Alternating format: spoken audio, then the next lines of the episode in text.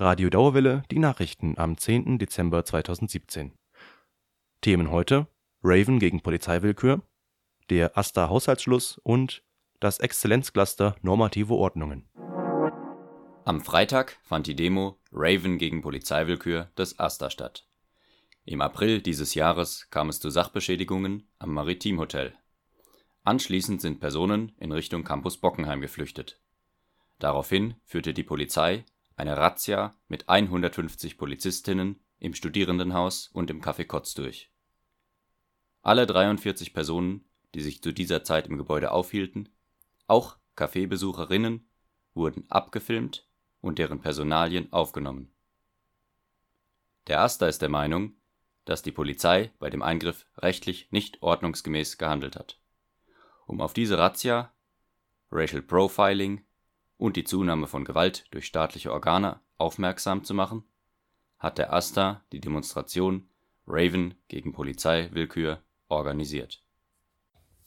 Ähm, wir als AStA wollen mit der Demonstration erstmal auf dieses Problem, das wir als Studierendenschaft haben, aufmerksam machen ähm, und ähm, nehmen diesen Vorfall, der im Studienhaus passiert ist, einfach ernst, weil wir die Leute, die hier im Studienhausverkehr natürlich auch schützen wollen. Also es kann nicht sein, dass jemand, der hier einen Kaffee trinkt, einfach plötzlich so einer Maßnahme ausgesetzt ist oder Leute, die sich hier irgendwie politisch engagieren, in den entsprechenden Büros hier arbeiten und ihre Treffen machen, ähm, dass sie dann von so einer Maßnahme betroffen sind. Das ist, deswegen sehen wir uns als AStA auch in der Verantwortung, gerade ähm, diesen Fall sehr ernst zu nehmen und das juristisch aufzuarbeiten. Ähm, und für uns ist die Demonstration einfach auch nochmal so eine öffentlichkeitswirksame Kampagne, die darauf aufmerksam machen soll. Die Opposition sieht das etwas anders.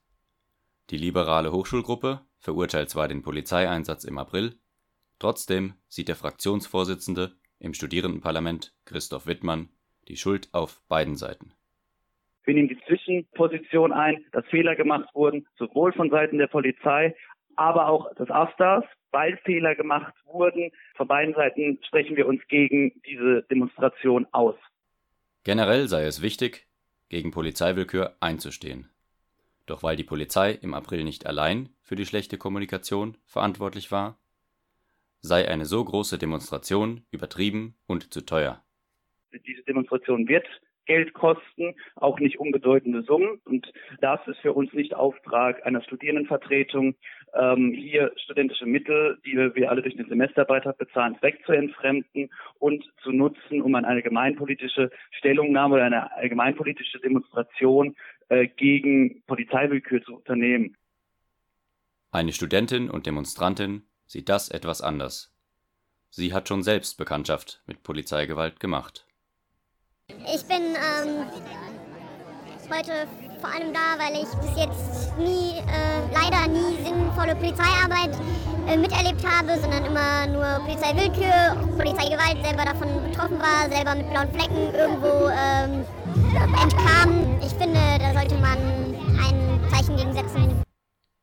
An der Demonstration nahmen laut Veranstalter 600 Personen und laut Polizei 350 Personen teil. Ein ausführlicherer Bericht über die genaueren Hintergründe der Demonstration und die Vorkommnisse seit April wird in der kommenden Woche folgen. Dies war ein Bericht von Pascal Schneider, Tim Weber und Florin Mahmut. Am Mittwoch war Haushaltsschluss der verfassten Studierendenschaft, unter den Studis auch AStA Haushaltsschluss genannt. Haushaltsschluss bedeutet, dass für dieses Jahr alle Initiativen, die vom AStA finanziert werden, die letzten Rechnungen und Anträge einreichen müssen, um ausgelegtes Geld zurückbekommen zu können. Der Haushalt wird jedes Jahr vom Studierendenparlament kurz Stupa beschlossen.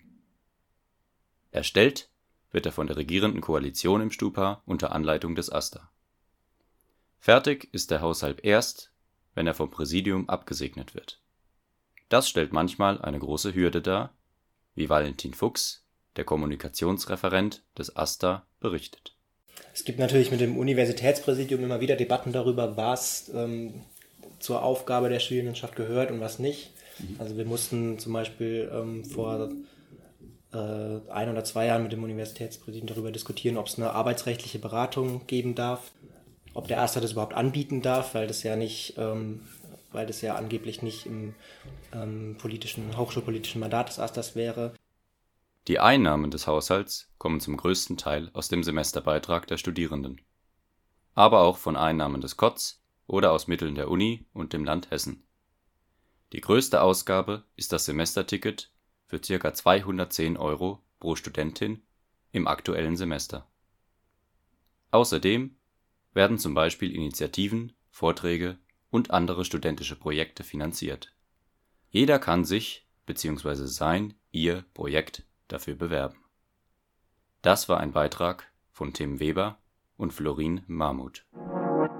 Das Exzellenzcluster Normative Ordnungen könnte am Campus Westend bleiben. Die Sprecher Klaus Günther und Rainer Forst sagen im Interview mit Unireport, die Gründung eines eigenen universitären Instituts würde einen Fortbestand weiter garantieren. Internationale Forscher, darunter Didier Eribon, Jürgen Habermas und Hartmut Rosa, haben im November in einem Brief die Entscheidung bedauert und die Fortführung des Exzellenzclusters gefordert. Die normativen Ordnungen und das Cluster Dynamik makromolekularer Komplexe wurden Ende September nicht zur Antragstellung für eine weitere Förderung zugelassen. Damit kann sich die Goethe-Universität in Zukunft nicht mehr als Exzellenzuniversität bezeichnen. Die Exzellenzinitiative ist eine Förderung des Bundes und der Länder für universitäre Spitzenforschung. Das war ein Beitrag von Pascal Schneider. Mehr Beiträge und nicht nur Nachrichten gibt es unter radiodauerwelle.de. Die Nachrichtenredaktion erreichen Sie unter nachrichten@radiodauerwelle.de